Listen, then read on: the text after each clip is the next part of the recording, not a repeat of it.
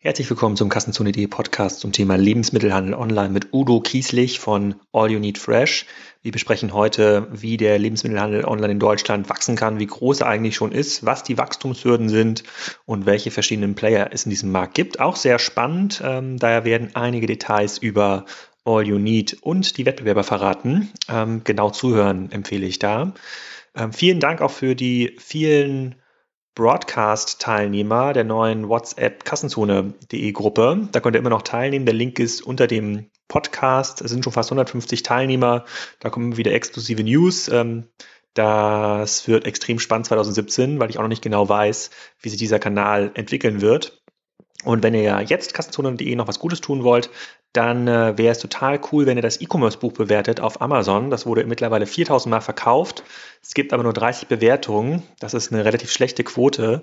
Und ihr würdet dem Buch und Kassenzone sehr helfen, wenn ihr dort ähm, ein paar Sterne eintragt. Auch den Link findet ihr unter dem Podcast. Im letzten Podcast habe ich zudem angekündigt, dass Payback uns 2017 unterstützt ähm, als Sponsor und dabei hilft, die Podcast-Transkription zu bezahlen oder das ein oder andere Experiment zu finanzieren. Das ist deshalb auch so interessant für uns, weil Payback ein eigenes Ökosystem darstellt im, im europäischen Markt, insbesondere im deutschen Markt. Ist extrem bekannt. Es werden fast 30 Milliarden Euro Umsatz im Jahr über die Payback-Partnerkarten äh, getätigt. Es ist zumindest nach einer Umfrage in Deutschland die drittwichtigste Karte nach EC und Kreditkarte im Portemonnaie der Payback-Kunden. Ähm, und es wurden halt sehr, sehr viele Punkte gesammelt in den letzten Jahren. In 2015 äh, Punkte im Wert von 338 Millionen Euro und die meisten davon werden wieder eingelöst. Und da kann man sehr, sehr viele verschiedene Sachen testen und uns überlegen, wie Payback-Punkte als Steuerungsinstrument wirken und ob das besser funktioniert als direkte Rabatte und Coupons, ob die Kunden treuer sind, ob die, äh, ob die langfristiger bei den Händlern bleiben, ob man in Summe mehr Umsatz machen kann und ob das quasi so ein eigenes Ökosystem darstellen kann.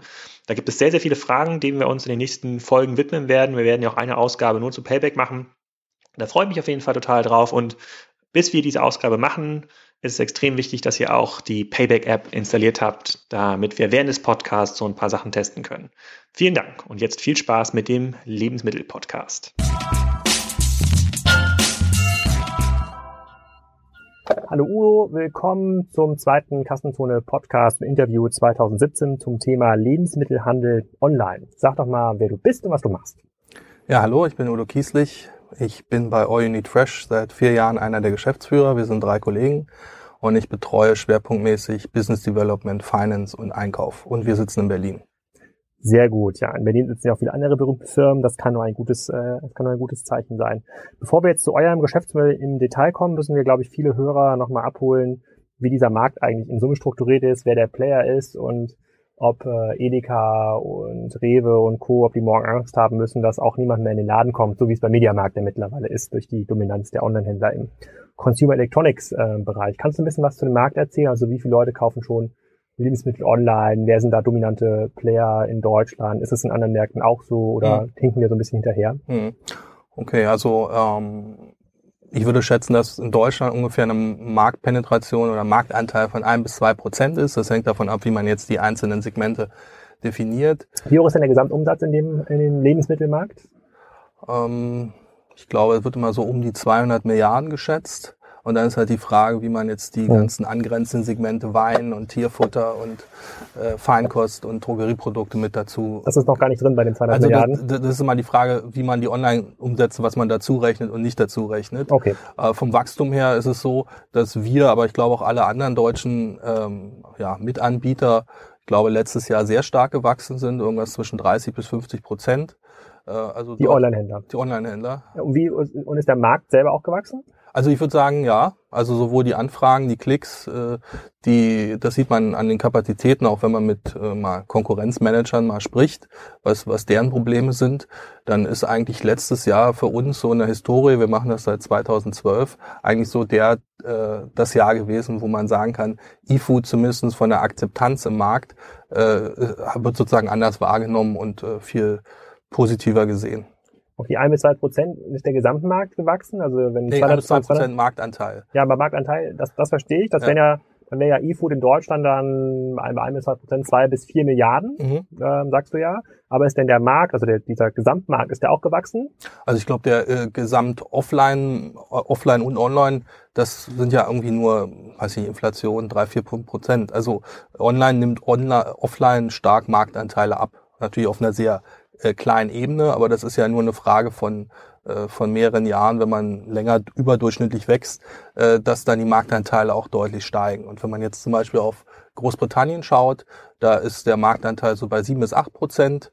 Der führende Pure Player Okado, die wachsen mit 15 Prozent und die Offliner wachsen. Wie viel, wie viel Umsatz haben die heute schon, Okado? Die haben 1,2 Milliarden Pfund gehabt letztes Jahr. Also schon ordentliche Zahl und äh, die Offliner wachsen dann typischerweise eher so drei, vier Prozent, so dass es also eine Migration hingibt zu mehr Online-Käufen. Wie muss man sich dieses Wachstum vorstellen? Sind das einige wenige Vielbesteller, die das treiben, wie es ja auch heute im, äh, im Amazon Online-Handelsbereich ist? Sind ja eher die Vielbesteller, die dann so 100 und mehr Bestellungen pro Jahr auslösen? Oder sind es ist tatsächlich gleich verteilt? Also die, der ganz normale Kunde, der dann anfängt, sein Einkaufsverhalten, was er bisher beim Supermarkt vor Ort ja. erledigt hat, online zu transferieren? Oder ist es nur für Spezialcases? Naja, es, äh, also wir, wir selber machen seit einem halben, dreiviertel Jahr, zerteilen wir die Kunden nicht nur so Segment, äh, also segmentartig auf dem Papier, äh, High Level, sondern richtig mit entsprechenden statistischen Methoden.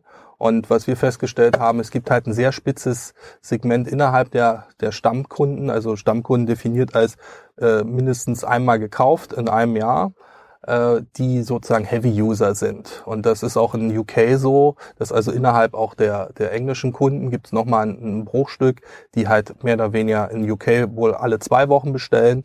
Bei uns sind die Heavy-User, die bestellen so alle vier bis fünf Wochen. So, und dann gibt's noch spezielle Use Cases, also zum Beispiel Firmenkunden.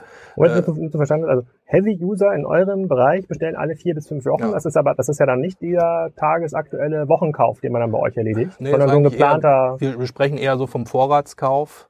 Ähm, und äh, der ist, hat dann aber auch überdurchschnittliche, also überdurchschnittlich hohen Bon und ist auch sehr heterogen bezüglich TK, Frische und was man alles so hat. Mhm. Und äh, daneben gibt's halt die Firmenkunden. Ist das im Ausland auch so? Ist es bei Mokado, die mit 1,2 Milliarden da schon in den Markt äh, ähm, gehen, sind, ist es auch dieser Monatskauf oder ich weiß nicht, naja, ich glaube, ich glaube in Deutschland ist es, ich habe das mal irgendwo gelesen, in Deutschland wird ja eher ist der Durchschnittsbon 20 bis 30 Euro, ja, ja. Man kauft irgendwie täglich ein oder alle zwei Tage, weil man hat permanent einen Supermarkt ja, nee. in der Umgebung. Das scheint ja. in anderen Ländern ein bisschen anders zu sein und deswegen sind andere Länder eher dafür geeignet, äh, dieses Online-Thema zu durchbrechen. Oder ist das richtig oder habe ich das falsch einsortiert? Ja, es hängt, es hängt immer sozusagen ein bisschen vom Land und von der äh, geografischen Aufteilung ab und auch von den von der Supermarktabdeckung. Äh, bei Ocado ist es so laut äh, Investor Relation, dass die irgendwie 112, 113 Pfund haben. Selbst wenn man das jetzt Kaufkreis bereinigt ein bisschen runterbricht, äh, ist das halt immer noch ein recht hoher Warenkorb. Äh, Schweiz ist, glaube ich, jetzt ein Sonderfall. Ähm, bei uns ist halt so, wir haben jetzt so das Niveau von 60 Euro netto im Durchschnitt über alle Kunden erreicht, obwohl wir eine recht liberale äh, Politik bei Lieferkosten und bei dem Mindestbestellwert haben. Ich denke mal, der, äh, der Wert bei anderen Anbietern in Deutschland ist leicht höher aufgrund der anderen Policy. Grundsätzlich ist es so, für die Kunden wird es halt immer attraktiver, je größer der Warenkorb ist, weil sie weniger schleppen müssen, mehr Convenience. Und für uns als Anbieter ist es attraktiv, wenn wir mittelgroße bis große Warenkörbe haben, weil das sich sonst auf Dauer wirtschaftlich äh, nicht rechnet. Okay, so bleiben wir mal kurz beim Markt. Ein bis zwei Prozent ähm, ist schon der Online-Anteil, also zwei bis vier äh, Milliarden.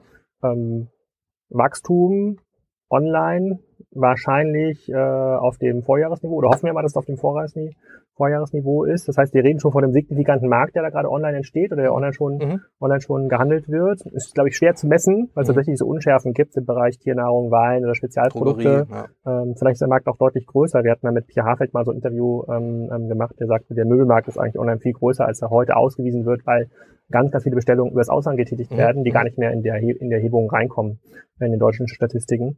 Ähm, welche Anbieter in dem Markt sind denn hier relevant? Neben euch natürlich. Mhm. Also in Deutschland äh, ist es so, dass man fairerweise sagen kann, man müsste ja unterscheiden zwischen bundesweiten Anbietern und sozusagen Local Heroes. Äh, bundesweite Anbieter ist, glaube ich, fair zu sagen, dass da die Rewe eine, eine führende Rolle hat. Wir sehen uns da so ein bisschen von der Größe und von der Innovationskraft als die Nummer zwei. Dann gibt's noch eine MyTime, die gehören im Nordosten, im Nordwesten zur Bünding-Gruppe. Ähm, und dann gibt's noch ein paar Local Heroes, also in München und in Berlin die Bringmeister, die jetzt ehemals Tengelmann, jetzt wahrscheinlich Edeka sein werden. Dann gibt's eine Fresh Foods in München. Und dann gibt's in Wo, einzelnen... kommt das? Fresh Food, würdest du dir zu hören Äh? Ich glaube, das ist ein, ein Mittelständler, also ein Unabhängiger, keiner, gehört keiner größeren Gruppe an. Äh, Kaufland hat jetzt in Berlin vor ein paar Wochen angefangen, nur in Berlin, da kann man jetzt noch nichts äh, groß zu sagen. Und Edeka hat halt irgendwie sechs oder zehn verschiedene kleine Anbieter, die aber keine bundesweite einheitliche Präsenz haben. Also in Deutschland ist es noch äh, überschaubar. Und dann gibt's halt noch so ein paar Spezialanbieter, wie zum Beispiel Lebensmittel.de oder eine Gomondo, die dann eher in Richtung Feinkost gehen.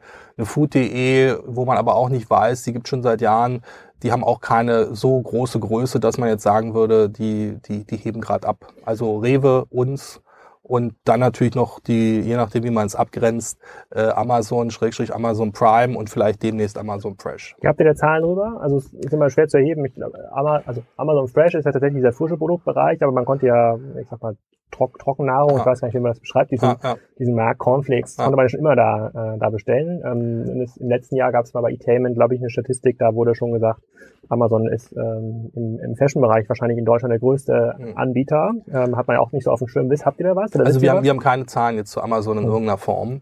Ähm, die, die, Mhm. bei Rewe würde ich jetzt vermuten, irgendwas zwischen 50 und 100 Millionen. Bei Bringmeister laut den Geschäftsberichten wahrscheinlich irgendwas zwischen 10 bis 15 Millionen. Und äh, die Die anderen, gehören jetzt ja zu Edeka. die genau, oder ja, vorbehaltlich der Fusionskontrolle. Ja, ja. Leidiges Thema. So. So. Ja. Und die anderen, dann ist halt die Frage, je nachdem, wie man das jetzt rein definiert. Ja. Definiert man die Weinversandhändler noch mit rein, die Drogerieversandhändler, die Tierfutterversender, das, äh, da wird's dann so eine Grauzone. Hm, Okay, verstehe ich. Und dann gibt es ja noch diese Zwischenplattform. Instacart ist ja in den USA da Mhm. relativ groß geworden. Ähm, das gab es hier in, in Deutschland ja auch als Kopie von, von Rocket Internet. Ich habe den Namen schon wieder vergessen. Ähm, und Shopwings. Shopwings, genau, die ja nicht, nicht mehr so aktiv sind. Ähm, Gibt es da noch viele oder sind da noch viele relevant? Ich habe jetzt in, äh, in Kiel noch einen kennengelernt, die heißen Food Sailor, die machen auch so, einen, Ja. so ein, so ein Bringen-Konzept. Also alles, alles Plattformen, die sagen, na ja, wir müssen, unser Value ist es, dass wir einen Zugang zu den Endkunden schaffen, in welcher Form auch immer, Rezepte-Ebene Ja, ja, oder tatsächlich Convenience-Ebene, dass man den Wocheneinkauf deckt und dann kümmern wir uns eigentlich schon um, um die Warenversorgung, ob wir das dann irgendwo vor Ort kaufen oder von Amazon zuschicken, das, dann machen wir die, machen wir das äh, Business. Gibt's da viele? Naja, also ähm, Instacart ist in den USA immer noch ganz äh, gut unterwegs. Äh, ich habe jetzt ja keine genauen Zahlen, aber die sind in, in Dutzenden von Märkten noch aktiv. Persönlich fand ich das immer ganz interessant, weil die ein ganz gutes User Interface haben im Frontend. Und weil natürlich dieser, äh, dieser Punkt, dass man ohne Warehouse quasi diese Schnittstelle zwischen Ware und Kunde verbindet, einen gewissen Charme hat. Ja. Äh, In Deutschland hat ansatzweise eine Food.de schon immer dieses Konzept gehabt, dass sie kein eigenes Warenlager hatten, sondern die Ware immer bei der Metro ähm, sozusagen geholt haben und nur eine eigene Flotte hatten. Da könnte man gewisse Parallelen sehen. Aber sonst in, in Deutschland äh, ist mir jetzt keiner äh, im größeren Aufsatz bekannt, der sozusagen dieses Asset-Light-Modell fährt, weil es hat halt auch gewisse Schwächen. Äh, also Stichwort zum Beispiel Warenverfügbarkeit, Stichwort Qualitätskontrolle und Stichwort auch auf längere Sicht, man kann ja nicht automatisieren, man kann nicht äh, sozusagen keine Stückkostenvorteile beim Fulfillment irgendwie erreichen, weil das immer wieder ein manueller Prozess ist. Und da würde ich vermuten, zumindestens für, für Westeuropa, dass sich das in der Form äh, nicht so stark durchsetzen wird. Mit einer eigenen Flotte arbeitet ja ihr indirekt, ne? weil ihr gehört ja zur DHL, Mhm, die hat ja eine, eine eigene Flotte. Ich habe gesehen, es gibt auch eine eigene Flotte bei Rewe, zumindest Ja. haben die eigene Autos, liefern aber nicht alles damit aus. Ich habe auch mal, als ich noch in Kiel gewohnt habe, gab es auch mal Lieferungen von DHL. Ja, äh, Also es gibt, Produkten. äh, es gibt da sozusagen verschiedene Philosophien im Markt. Die eine, der eine Grundsatz, auch im, auch im Ausland, ist jetzt nicht nur ein deutsches Thema. Äh, es gibt sozusagen diesen Cut-off zwischen äh, ja, eigener Flotte und kompletten Fremdbetrieb. Dann gibt es so eine Mischung zwischen aktiver und passiver Kühlung.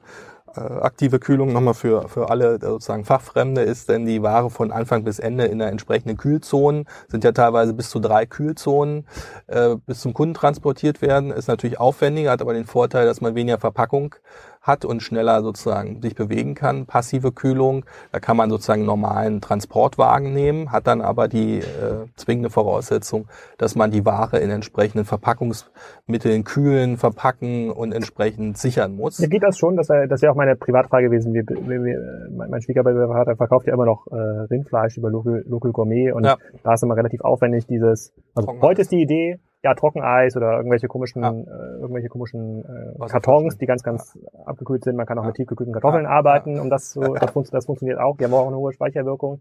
Aber da wäre man das Problem, da sagt man, okay, wir, das Rind ist jetzt zerlegt und äh, zum nächsten, äh, zum nächsten Donnerstag wird das versch äh, verschickt. Das ja. quasi nach der Zerlegung wird das direkt in Kisten ja. äh, gesteckt, dann kann man das verschicken. Und ja, wir sind darauf angewiesen, dass das dann um 16 Uhr wird von DHL abgeholt, DHL ja. Express, und am nächsten Tag ist dann, keine Ahnung, damals sind angefangen haben, war das immer noch vormittags, nachmittags, so ja. die, ähm, die Zonen. Mittlerweile lässt sich das ein bisschen besser ähm, klassifizieren. Ähm, ist das immer noch so, dass ich als äh, so ein Markteinsteiger auf diese Art von Infrastruktur aufsetzen muss oder kann ich mittlerweile tatsächlich Kühlzonen einkaufen? Also könnte ich jetzt sagen, ab einer bestimmten Größenordnung, ich möchte nicht mehr, dass ich meine Ware so verschicken muss, sondern ja. ich möchte eigentlich jetzt bei dir, DRL, äh, oder bei irgendeinem anderen Service ähm, einen Kühllaster einkaufen. Also bei, bei DHL, soweit ich weiß, gibt es erstmal, die verfechten dieses passive Kühlungsthema, also sprich diese Kombination aus Zustell, äh, relativ hoher Zustelltreue und äh, guter Gesamtabdeckung in der, in der Fläche als auch in den Metropolregionen, bieten dann aber als Ausgleich verschiedene zertifizierte Verpackungslösungen an.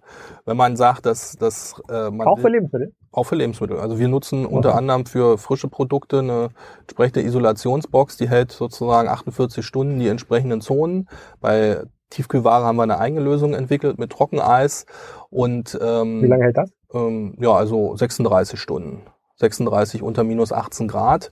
Weil wenn's, Wie teuer ist dann so eine, so eine Verpackung? Ja, also es gibt sozusagen zwei Sachen. Das eine ist die Entwicklung der Styro, ist eine Styroporbox, eine äh, entsprechend mhm. konzipierte. Das hängt von der Menge ab. Das sind so drei bis fünf Euro, je nachdem, wie man jetzt rechnet. Und dann kommt halt noch das Trockeneis hinzu. Das mhm. sind so vier, fünf Kilo. Das ist ja ordentlich. Ja. Nicht für den dafür, nachhaltigen Besteller wahrscheinlich. Aber, aber ne? dafür ist halt so, dass äh, Stichwort äh, Heavy User Wiederverkaufquote, das TK sozusagen Pflichtelement ist in einem großen Warenkorb. Hm. Das heißt, man kommt nicht drum rum, TK anzubieten.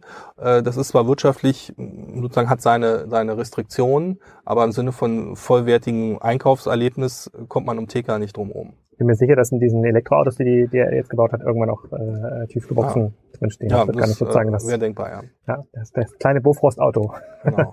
wird es dann am Ende des äh, am Ende des Tages. Okay, verstehe ich. Es gibt also wenig dieser Zwischenlayer in ja. Deutschland, also wenig, äh, also ich kann eigentlich nur bei denen richtig gut bestellen, die äh, selber die komplette Vertikalisierung ähm, abgebildet haben, also die komplette Kette, ähm, genau. die Ware vorhalten. Es gibt aber noch einen Unterschied in der ähm, zur Verfügungstellung der Ware. Ihr habt ja, hast du gesagt, ein zentrales ja. Warenlager, in dem ich, in dem ich bestelle. Mhm. Ähm, Rewe macht das, glaube ich, teils, teils. Ich glaube, die haben ja. aus ihren Märkten picken die und haben irgendwie zentrale Lager. Ich bin mir nicht sicher. Wie ist ja, das? also es gibt sozusagen verschiedene Philosophien, hängt auch ein bisschen davon ab, wo man organisatorisch von herkommt. Wenn man jetzt grüne Wiese-Ansatz hat oder wenn man, weiß ich nicht, die großen Offliner, die haben ja meistens schon gewisse Lagerstrukturen. Äh, da macht es sicher Sinn, am Anfang die zu nutzen. Also Rewe hat meines Wissens äh, teilweise Dark Stores, also so Fake-Supermärkte ohne Kunden, wo man äh, drin pickt. Teilweise picken Die sind auch aufgebaut wie Supermärkte? Ähm, also zumindest von der Verteilung äh, okay. ist es nicht ganz unähnlich. Teilweise haben sie auch mhm. eigene, äh, sozusagen, ähm, zapfen sie eigene Supermärkte an.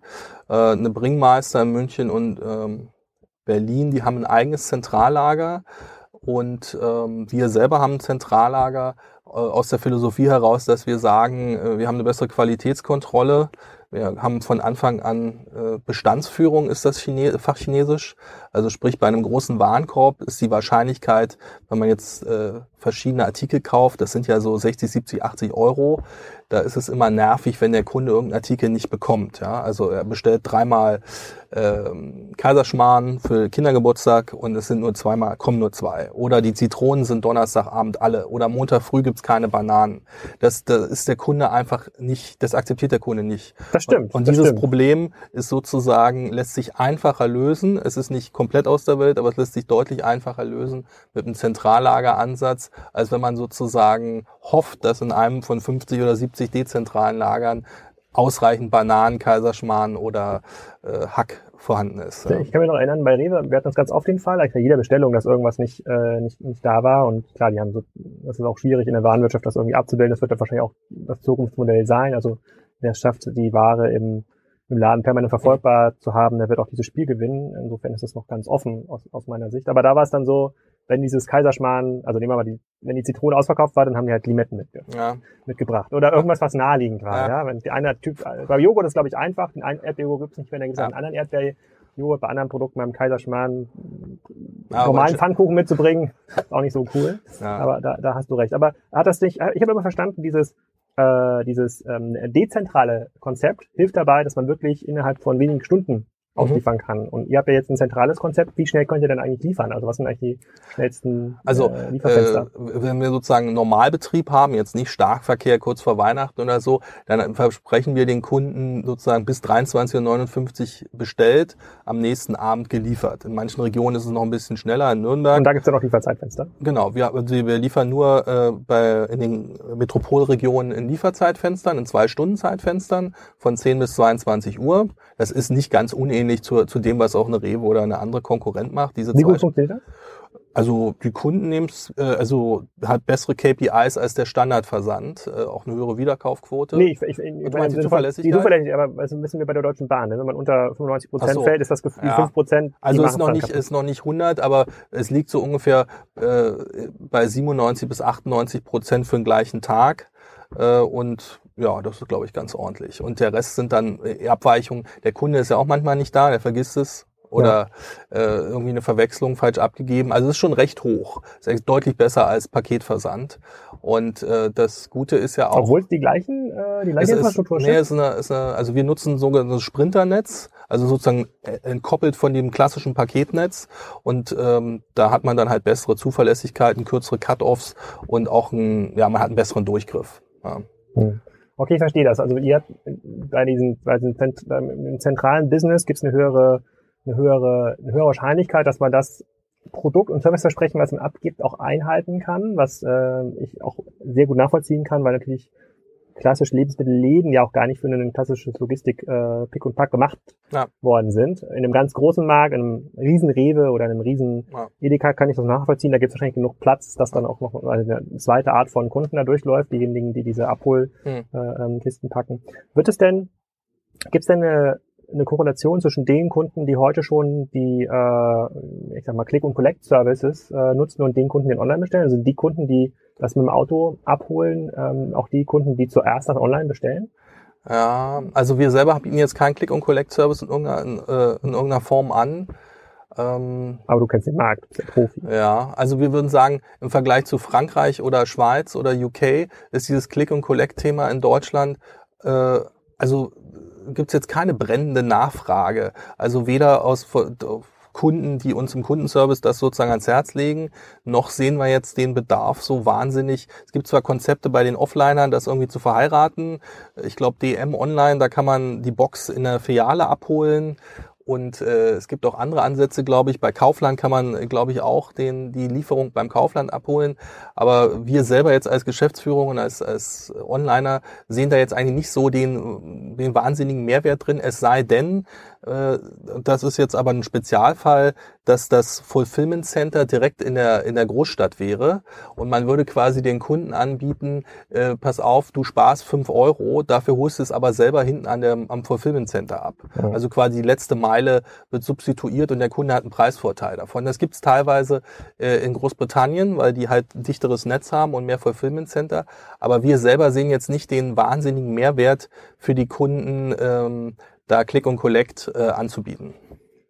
Ja, sehe seh ich jetzt auch nicht. Ich, mir kam noch die Frage in den Kopf geschossen, das könnten ja tatsächlich Kunden sein, die haben ja sich schon durch diesen Online-Einkaufsprozess mhm. äh, durchgeschlagen, dass sie es dann sowieso noch selber abholen. Das ist, glaube ich, so eine, ist eine temporäre Sache. Ja. Ich glaube, dass äh, irgendwann lassen sie sich selber liefern. Was ich mir aber frage ist, ich habe jetzt viele dieser Konzepte sind so aufgesetzt, dass sie tatsächlich in den Metropolregionen, insbesondere in Berlin, starten.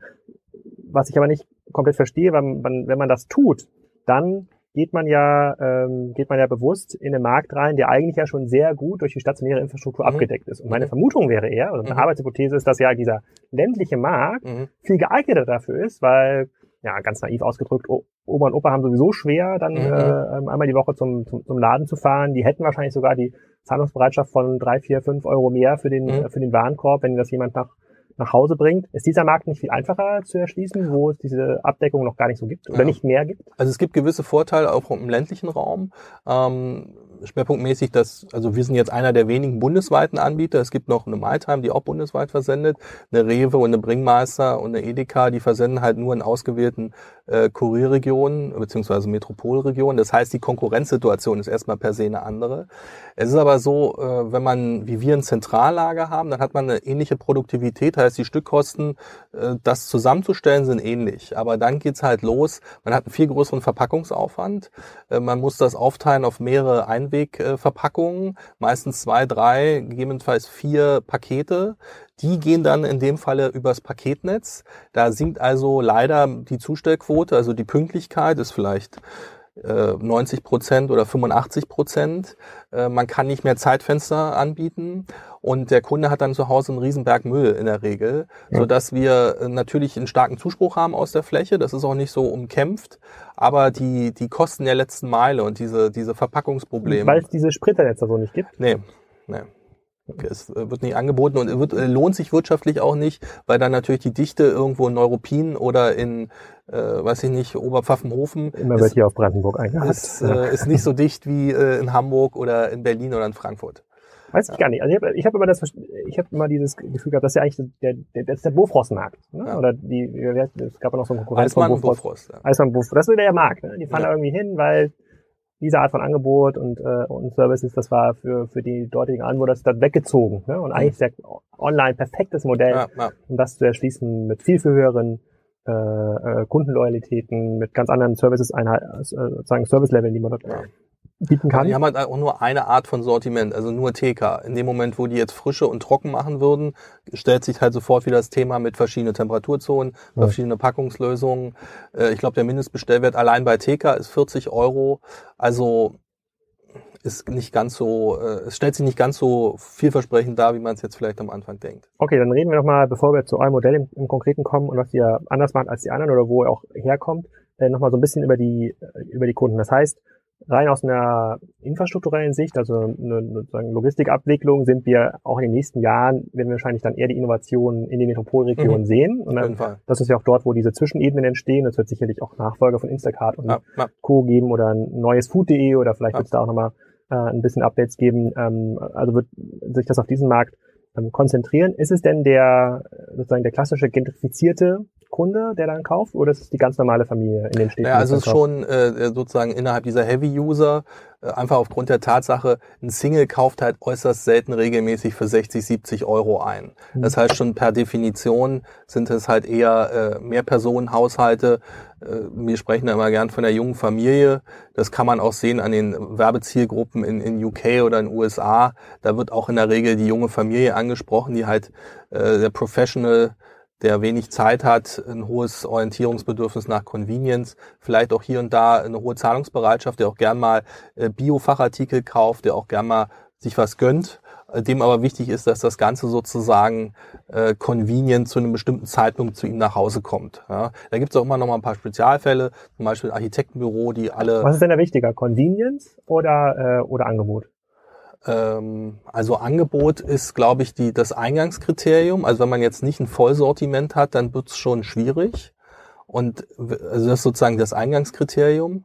Und dann ist halt Convenience angefangen vom Bestellprozess über das einfache äh, ja, relevante Sortiment, dass das Sortiment sich zum Beispiel bei uns auf die Wiederkäufer einstellt. Das heißt, jeder Käufer, wenn er das erste Mal gekauft hat, wird er klassifiziert nach statistischen Verfahren und kriegt dann sozusagen vollautomatisch ein typisches äh, Angebot, äh, typische Recommendation, typische Portfolios angezeigt. So ein bisschen wie das beim Fashionmarkt ja auch schon üblich ist. Und ähm, dann geht's halt weiter, dass die, äh, die Zeitfenster da sind, dass man möglichst äh, im Payment-Bereich möglichst einfach auschecken kann und dass dann eben die Zustellung auch in dem Zeitfenster erfolgt, was man versprochen hat. Was sind aus deiner Sicht die größten Hürden, um im nächsten Jahr nicht auf fünf bis zehn Prozent äh, Marktanteil zu kommen? Jetzt auch für, für den Gesamtmarkt? Ja, ja. Äh, ganz klar die Kapazität, die, die sogenannte Abwicklungskapazität. Also ähm, man kann ja unterscheiden zwischen, also die Marktseite ist das eine, aber man hat dann halt noch Fulfillment Center und letzte Meile Logistik.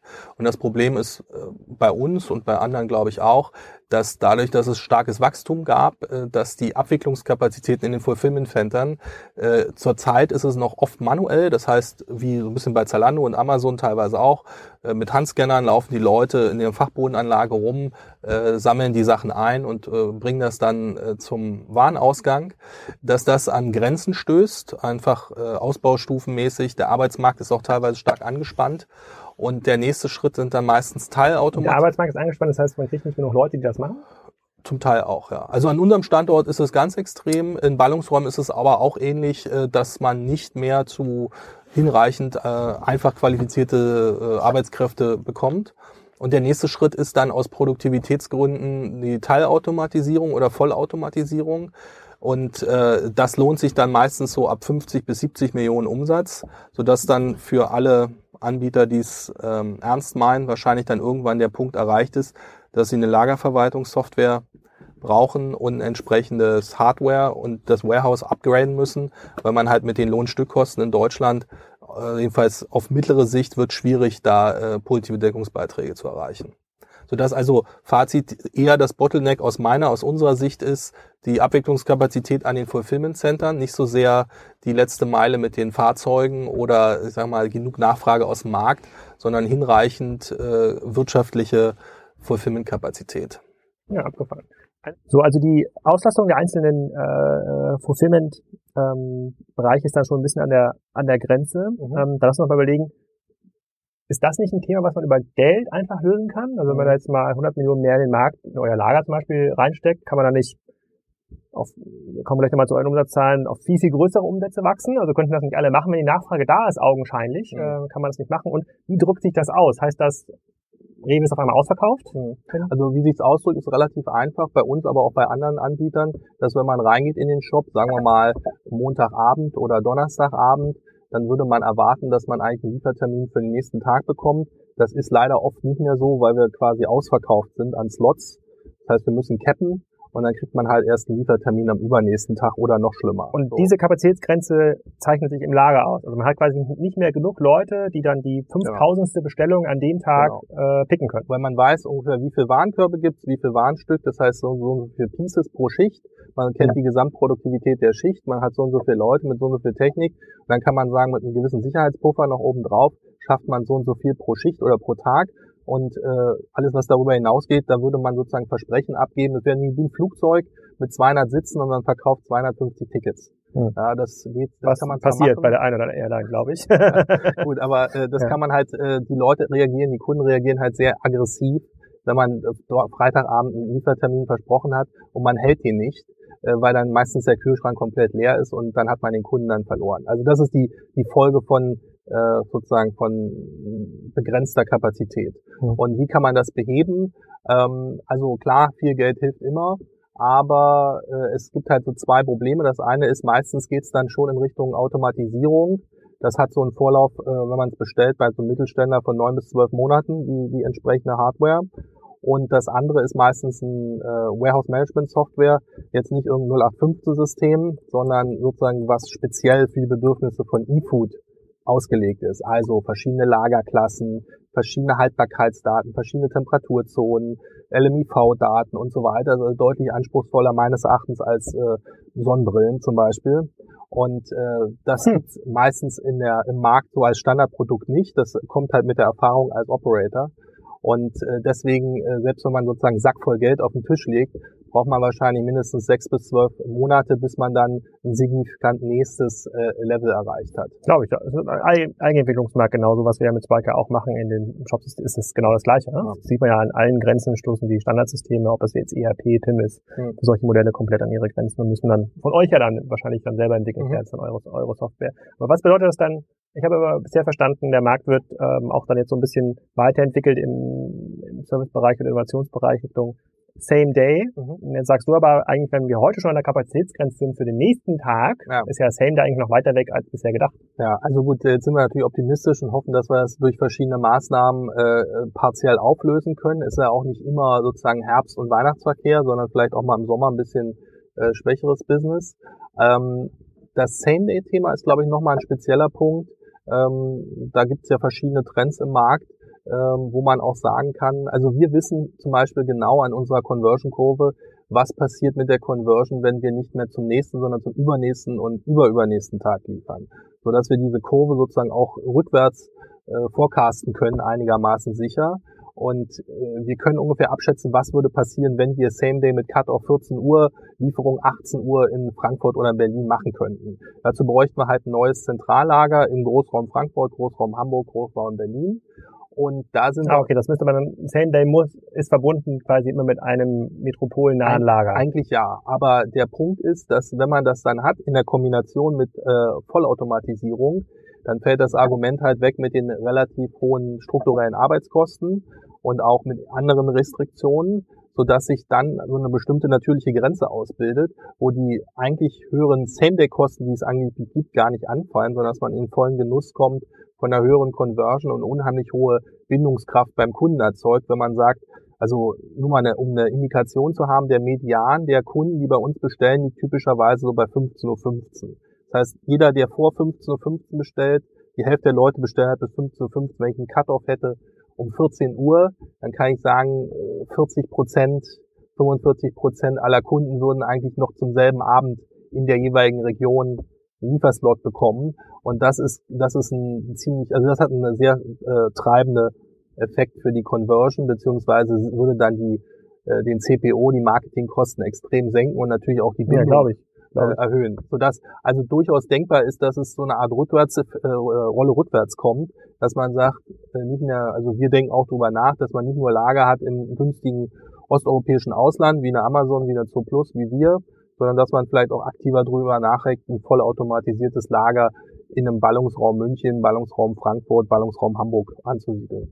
Mhm. Okay, das, das, sind eigentlich spannende Perspektiven für den Markt. Also du sagst quasi, der Markt ist jetzt nachfrageseitig gar nicht gekappt. Ne? Es ist eigentlich sogar jetzt schon mehr Nachfrage mhm. da, als es überhaupt äh, Lieferservices gibt. Das heißt, das dürften super Zeiten sein eigentlich für Anbieter wie euch und auch diese, diese ganzen ähm, Services, die daran profitieren, Leute, die Warehouses bauen, mhm. die diese Softwarelösung mhm. Äh, bauen. Ähm, ähm, Gibt es auch eine Limitierung in der Endkundenlogistik? Also eben, eben haben wir das ja. gesagt, dass zumindest auf dem Land, äh, dass es da diese Sprinterflotte, die auf die ihr heute setzt, so nicht äh, gibt. Könnte das konnte der Paketdienst nochmal 5 bis 50 Milliarden mehr einfach so abwickeln? Also ich glaube, auf, auf, der Paketseite äh, ist das äh, mit dem Service-Level, was heute da ist, da sehe ich erstmal keine Restriktion. Es ist natürlich anspruchsvoll, da mit Zeitfenstern zu arbeiten oder mit, mit, mit stärkeren Serviceversprechen. Äh, in Ballungsräumen oder Metropolregionen ist es so, äh, dass äh, viele Dienstleister, wir denken auch drüber nach, natürlich mit äh, Liefergebühren arbeiten, die sich an diese Slots orientieren. Und da ist es ganz klar, Freitag 10 Uhr morgens ist wesentlich unpopulärer als Freitag 18 bis 20 Uhr. Sodass man also durch verschiedene Incentivierungsmodelle, 0 Euro, 2 Euro, 4 Euro, 6 Euro Liefergebühr, halt es schaffen muss, speziell wenn man eine eigene Flotte hat, so eine äh, Utilization-Mix hinzubekommen, dass man quasi möglichst über 75 Prozent Auslastung von der Lieferflotte hat, dass nicht alle Leute immer nur Freitagabend oder Donnerstagabend ihre, ihre Ware haben wollen, weil sonst vormittags die Flotte halb leer steht und abends dann ähm, äh, ein ähnliches Capping-Problem auftritt, wie man es dann beim Fulfillment kennt. Hm. Okay, dann extrem spannend. Also spannende Dinge, die sich noch auftun werden in den nächsten, in, den nächsten Jahren. Vielleicht kann man das eine oder andere aus UK dann lernen oder, oder auch mitnehmen. Ähm, was aber für mich viel spannender ist, wenn wir jetzt nochmal ein bisschen auf dein Modell zu, äh, zu sprechen kommen mit All Unit Fresh.de, das ist auch, also es ist auch allyouneedfresh.de ähm, mhm. tatsächlich die, ähm, die, die Domain. Äh, wir haben im Vorfeld ja schon besprochen, dass du an der großen Kassenzone äh, die Tombola äh, teilnimmst. Das heißt, ähm, alle, die sich in dem äh, im WhatsApp Broadcast anmelden, können in den Genuss von äh, All You Need Fresh die E-Gutscheine kommen. Was das genau für Gutscheine sind, wie die aussehen, das müssen wir nochmal auskaspern. Aber es wird großartig. Das kann man sicherlich schon mal festhalten. Ja. Ähm, kannst du ein bisschen was zu eurer Historie sagen? Also wo kommt ihr her? Seit wann gehört ihr eigentlich zur, zur Post? Vielleicht so ein bisschen was mhm. zu den Umsatzgrößen, über die wir hier, mhm. über die wir hier reden, um das so ein bisschen einzuschätzen. Okay. Also wir haben, äh, Gründung war irgendwann im Laufe vom Jahre 2012 durch ein Gründerteam. Ähm, da gab es eine Kooperation zwischen DHL und dem Gründerteam. Äh, dann ist man sich handelseinig geworden und zum Herbst äh, gab es dann halt eine mehrheitliche Übernahme der entsprechenden Anteile. Äh, so richtig durchgestartet ist man dann 2014 mit dem Umzug in dieses neue Lager in der äh, deutsch-tschechischen Grenze, in das neue Zentrallager. Ähm, vom Ansatz her war es immer so, dass es ein Vollsortimenter war. Also wir haben nicht nur trocken gehabt oder nur Obst, Gemüse, sondern war immer der Anspruch Vollsortiment. Ähm, wir haben auch ein recht breites Sortiment mit vielen Biofachmarken, also nur mal um eine Zahl zu nennen, das sind also 20.000 Artikel. Ähm, Gesamtsortiment? Gesamtsortiment, also so eine klassische Aldi hat ja 1000 bis 1500. Und der Rewe Online Shop? Äh, der Rewe Online Shop hätte ich gesagt so 10 bis 15.000. Okay. Ähm, ähm, also 20.000 ist schon ganz ordentlich, wobei ich nicht sagen will, dass mehr viel hilft. Viel ist, ist jetzt nicht richtig. Will nur den Fokus darauf lenken, dass wir sozusagen das ganze, die ganze Palette abdecken, alles bis auf Thekenware. Ja. Und äh, von Doch, ich glaube, viel hilft viel. Also ich glaube, es ist genau das gleiche, wie, äh, wie du sagst, ähm, dass man muss quasi das, was man verspricht als Service, auch im Wesentlichen einhalten. Das ist so ein bisschen wie bei Amazon. Ich glaube, dieser Longtail, den wir heute irgendwie als Long, Longtail definiert, es gibt halt so ein paar bestimmte Joghurt oder Brote, ja. ne, die halt heute ja. Leute noch abhalten, da zu bestellen, weil sie das nicht finden, aber von denen erfahrt ihr gar nichts, ja. ne, weil ihr kriegt die Suchen gar nicht mit, ne, oder ihr, äh, das denke ich schon, dass das helfen könnte, aber es ist natürlich so. extrem schwer zu lösen. also wir haben von der Positionierung sind wir so im Pricing her, orientieren wir uns an den, an den Vollsortimentlern. Ähm, wir haben auch ein paar Eigenmarken, so 200 SKU, aber äh, tendenziell ein Schwerpunkt auf Markenartikel. Da steht All You Need auch drauf als nee, Also, also das sind jetzt äh, eingekaufte Eigenmarken, okay. keine Eigenentwicklung. Ach so. Ähm, also keine äh, sozusagen ja, White-Label-Produkte. Hm. Äh, die werden auch relativ gut in Anspruch genommen. Also der deutsche Markt ist trotzdem immer noch sehr preissensibel. Ja. Um, 20.000 Artikel und wir sind jetzt eben mit Sitz in Berlin, ist das Büro, das Lager ist in der Tschechischen Republik. Äh, ausliefern tun wir schwerpunktmäßig mit DHL. Und von der Umsatz, hat's ja auch gefragt, so von der Umsatzdimension her streben wir jetzt dieses Jahr 2017 so 35 bis 40 Millionen an. Hauptchallenge ist halt die Kapazität, also hinreichend Abwicklungskapazität im Zentrallager zu haben oder gegebenenfalls ein zweites Lager äh, in Deutschland aufzumachen, um eben das Wachstum zu bedienen. Mhm. Und die, ähm, das, das sind ja schon mal extrem spannende, ähm, sehr, sehr gute Zahlen. Damit seid ihr ja auch einer der Hauptplayer mhm. ähm, in dem Markt ähm, diese Ratio ähm, mit, mit DHL, um das ein bisschen besser zu verstehen, ähm, dass ihr jetzt ein, ein, ein echtes Handelsbusiness, mhm. in dem DHL aktiv ist. Ich weiß gar nicht, ob sie vorher so andere Handelsbusiness hatten. Ich kannte doch mein Paket, aber ja. ich glaube, das war ein reiner Marktplatz. Hatten, ich bin mir nicht sicher, ob sie da ins Warenrisiko gegangen Also äh, mein Paket oder jetzt All You Need umgebrandet ähm, ist, äh, ist eine E-Commerce-Initiative gewesen. Ich glaube, wir sind, ich kann jetzt nicht für den ganzen Planeten sprechen, weil ja DHL überall ist, äh, mhm. ist sozusagen ein bisschen äh, ein Outlier, was man sozusagen von der reinen Logistikrolle auch in der Händlerrolle gegangen ist. Die Idee war damals so ein bisschen eine Eisbrecherfunktion zu haben, weil es noch nicht so viele Angebote im Markt gab, weil wir da immer dieses Henne-Ei-Problem haben. Solange noch nicht genug Nachfrage da ist, gibt es noch nicht entsprechend hinreichende Logistik-Services. Solange nicht genug Logistik-Services da sind, auf der letzten Meile gibt es nicht entsprechende Plattformen. Und um sozusagen diesen Knoten zu durchschlagen, das war zumindest ein Argument, hat, äh, haben die Gesellschafter sich dann entsprechend engagiert. Und heute ist es halt, äh, sind wir halt immer noch da und ist halt auch in gewisser Weise eine Innovationsplattform, wo man viele Sachen auf der letzten Meile im Servicebereich, im Payment-Bereich ausprobieren kann, weil wir natürlich als Startup immer noch etwas schneller sind als die Zentrale das stimmt, das stimmt. Ist es denn teurer, online einzukaufen, als wenn ich jetzt so normalen Rewe oder Edeka eingehe, wenn ich mir jetzt eure Preise so angucke, wenn ich einen Standardwarenkorb von 100 Euro hätte, oder komme ich also gleich auf den gleichen Es gibt Preis? natürlich, hängt natürlich immer davon ab, äh, oft werden bei den Tests immer verglichen, der Kerrygold mit einer No-Name-Butter. Ja, also man muss ja natürlich Like-for-Like-Artikel vergleichen. Also ja. wir, bei 20.000 Artikeln... Nichts schmeckt so gut wie Kerrygold. Äh, bei 20.000 Artikeln gibt es natürlich äh, mal Preisunterschiede und man darf ja auch nicht vergessen, die Preise in Schwerin beim, Edik, äh, beim Rewe sind hm. natürlich anders als in München. Also das macht ihr aber nicht. Ihr habt immer den gleichen also Preis. Das haben Kunden. wir zur, das haben wir noch nicht. Ja, hm. aber vom vom strategischen äh, Zielführung ist es so, dass wir uns immer so ein bisschen Schnaps unter Rewe einordnen. Bei Obst Gemüse versuchen wir relativ preis, äh, preisig gut dazustehen, weil das ein Ankerprodukt ist für hohe Warenkörbe. Und ähm, sonst äh, gibt's ja auch äh, gar nicht so viel Alternativen im, für, für große Warenkörbe da online. Okay, dann das Thema Einordnung. Wie ordnet man sich denn ein? Also ich habe äh, mal bei Kassenzone ja sehr ausführlich darüber berichtet, was ich glaube sind diskriminierende ähm, Faktoren für Online-Geschäftsmodelle. Das ist im Wesentlichen Preis, Angebot, Verfügbarkeit. Also mhm. hohe Verfügbarkeit bedeutet für euch ja nicht nur Verfügbarkeit, die Ware gibt, sondern die Ware gibt's morgen. Mhm. mhm. morgen früh habe ich jetzt dazu gelernt. Mhm. Ähm, sehr gut. Ähm, ist es, konkurriert man eigentlich dann über eine Angebotspreise dann mit einem Rewe oder anderen? Oder was ist denn der USP? Also warum sollte ich denn jetzt zu meinem Schwiegervater gehen und sagen, ach, du hast vielleicht einen Unfall gehabt, musst jetzt online bestellen, geh mal zu All You Need ne? und nicht zu Bringmeister. All, All You Need Fresh, ja. Um, ähm, bin mir nicht so, bin nicht ganz sicher, ob das ein cleveres Rebranding war auf die richtige Seite, aber müssen wir nicht drüber diskutieren. Also ähm, es ist auch, also unsere Erfahrung und das sagen auch äh, jetzt äh, ja branchenaffine aus anderen Ländern ist oft so, dass man bestimmt schon dreimal einkaufen muss online, um so ein bisschen den mentalen Wechsel hin zum Online-Kauf vollzogen zu haben. Hm. Ähm, also das sozusagen mal als, als, als Einordnung. Der zweite Punkt ist, dass wir dass es jetzt nicht so sehr ein Entweder-Oder ist. Also allein schon, was ich eingangs gesagt hatte, diese innerhalb unserer Clusteranalyse, diese Heavy-User, selbst die kaufen nur alle sechs Wochen ein, was natürlich deutlich öfter ist als zum Beispiel ein typischer Zalando-Kunde. Aber ich frage mich halt, warum kaufen Sie bei euch ein und, und nicht bei Wettbewerb? Also was ist, was ist das diskriminierende Element von so einem Anbieter? Okay, also äh, meinst du jetzt Wettbewerb online versus online oder online versus Online versus online, ja. Online versus online. Die, die online sind und die ja. schon so oft einkaufen, die müssen ja in irgendeiner Form einen Grund haben, warum sie bei euch kaufen. Ja. Und ich überlege mir halt, was ist es denn? Ist es tatsächlich, ist es mehr Angebot? Ist es noch bessere Lieferzeitfenster, wo ihr ja, okay. wo ihr eigentlich einen Wettbewerbsvorteil habt durch, durch die, sozusagen durch die, also gefühlten Wettbewerbsvorteil ja. durch die, äh, durch den, durch den Konzern? Oder ist es doch noch was anderes? Und wir kommen ja gleich nochmal zu diesen ganzen neuen Plattformen wie einen, äh, wie Amazon Echo Devices, ob das nicht dann nachher das Element ist. Was ja, also äh, wir, wir haben ja relativ früh äh, und schon immer ganz Deutschland äh, an, äh, abgedeckt.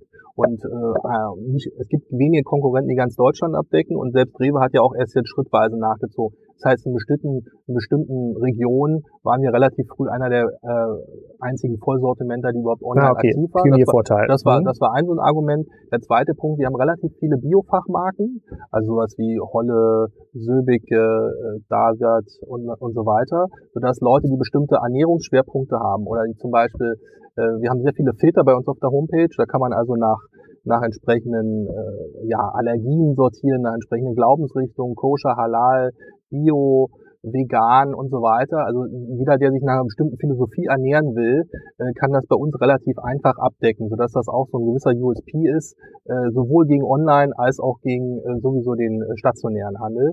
Und dann haben wir immer noch recht liberale Versand- und Liefergebühren. Ähm, das kann man natürlich sozusagen ändern. Also ist jetzt nichts originär erwirtschaftetes von uns, aber das ist so ein bisschen einfacher Zugang, überall verfügbar und eben auch äh, ein Komplettsortiment, äh, was uns eben, ähm, ich sag mal, auszeichnet gegenüber anderen. Und wir haben ja auch den einen oder anderen Test gewonnen letztes Jahr. Das wechselt sich immer so mal ab, mal Rewe, mal wir. Also so schlecht können wir da sozusagen gar nicht sein. Baut ihr das selber den Shop? Ist das eigene Eigenentwicklung? Der Shop ist eine Eigenentwicklung von Anfang an. Äh, wir haben sozusagen einen Teil des Teams in Berlin sitzen und einen Teil des Teams sitzt in Osteuropa.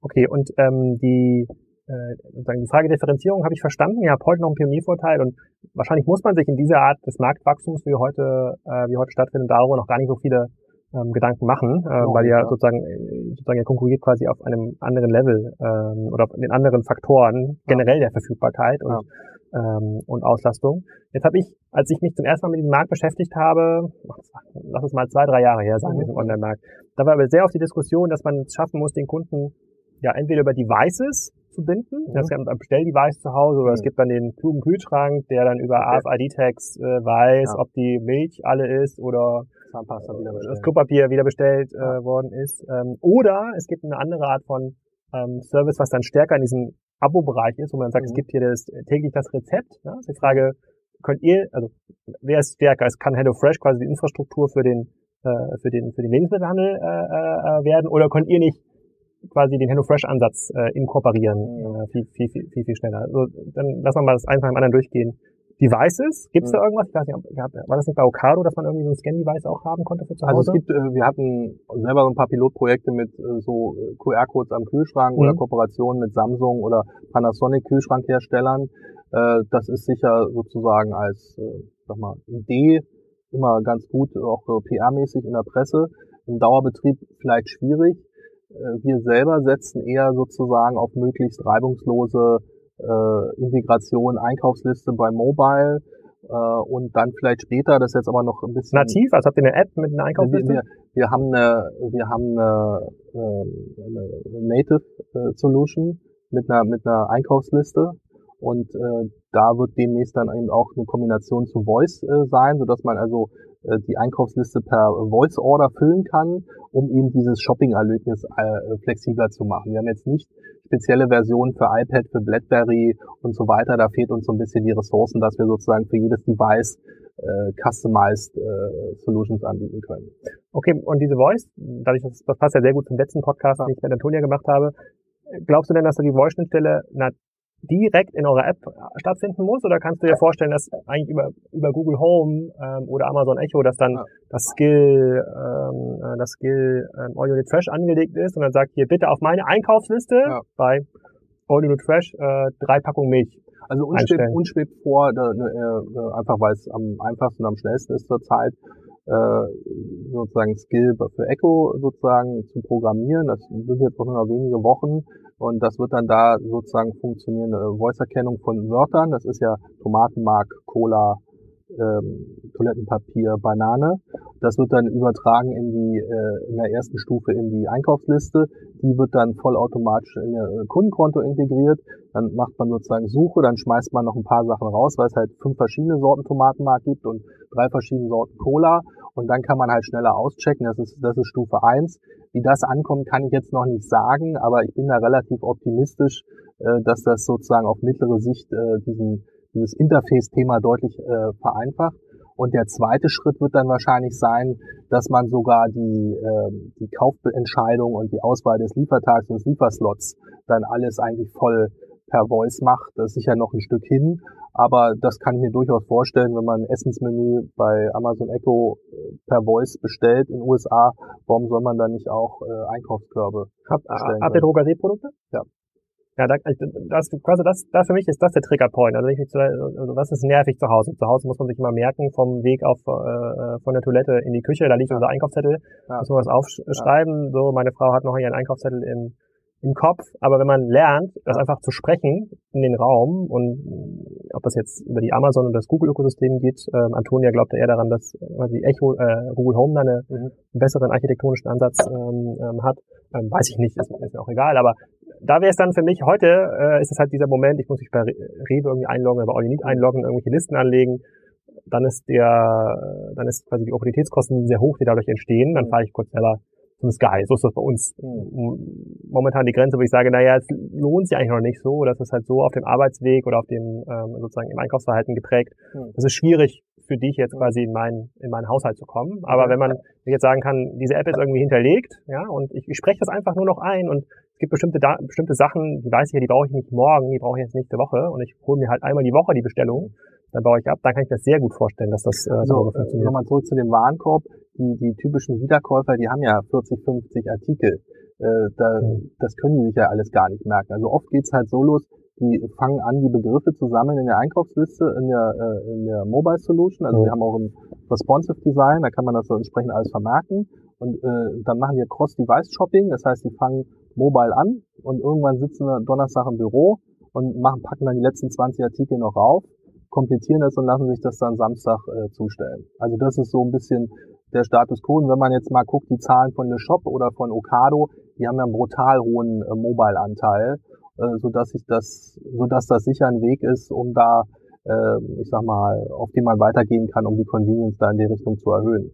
Und speziell jetzt in den Ballungsräumen würde ich sagen, also ich würde mir jetzt nicht antun, Samstagvormittag äh, mit dem Auto nach Bonn zu fahren und einzukaufen oder äh, in der Frankfurter Innenstadt oder in der Berliner Innenstadt äh, da gibt es viele Leute, die, die haben da schon deutlich Besseres vor. Ja, ja, ich habe in irgendeinem Podcast leichtsinnigerweise gesagt, der geht schon gerne zu Rossmann, aber da kam dann der, der, der sinnvolle äh, ähm, Gegner, der gesagt hat, nee, das für Frauen ist Rossmann und DM das, was für uns der Baumarkt ist. Kann, kann sein, das konnte ich noch nicht ausreichend, ja. äh, ausreichend, ausreichend verifizieren, aber es klingt ja, dass man nicht total doof, dass das, ähm, dass das so ist. Ah, okay, sehr, sehr spannend. Okay, bei diesem Device, da bin ich aber extrem gespannt, was ihr da ähm, auch, mhm. aus, auch austestet. Es wird auch einen Kassenzone-Skill geben mhm. für, äh, für Alexa, da bin ich mir, bin ich mir ziemlich sicher.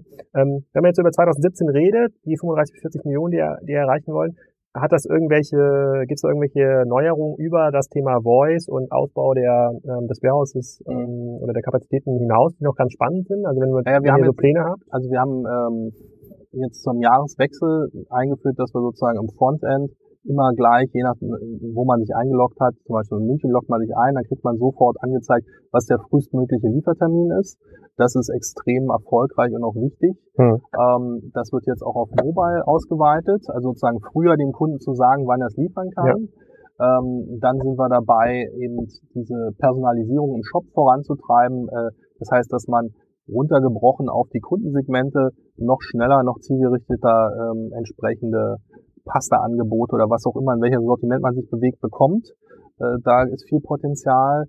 Dann haben wir halt viel, was im Bereich Content passiert. Also dass wir, wir haben jetzt zum Beispiel das ganze Fleischportfolio überarbeitet mit entsprechenden Fotos, Mutfotos, Produktfotos und so weiter. Also dass man auch viel ja. mit Text und Bild macht. Mutfotofleisch, ja. Das äh, okay. ähm, aber das sind halt so, so Sachen, in, in, an die wir denken. Und dann wird halt viel im Backend passieren. Also wir wollen neues, äh, neue Warehouse Management Software einführen, die dann die Produktivität steigert und dann wieder mehr Kapazität ermöglicht. Und dann gibt's halt noch ohne Ende Spielraum beim Thema Last Mile, also Sendungsankündigung, Personalisierung, ähm, auch Pfandrücknahme, das kann alles noch, äh, sag mal, reibungsloser klappen.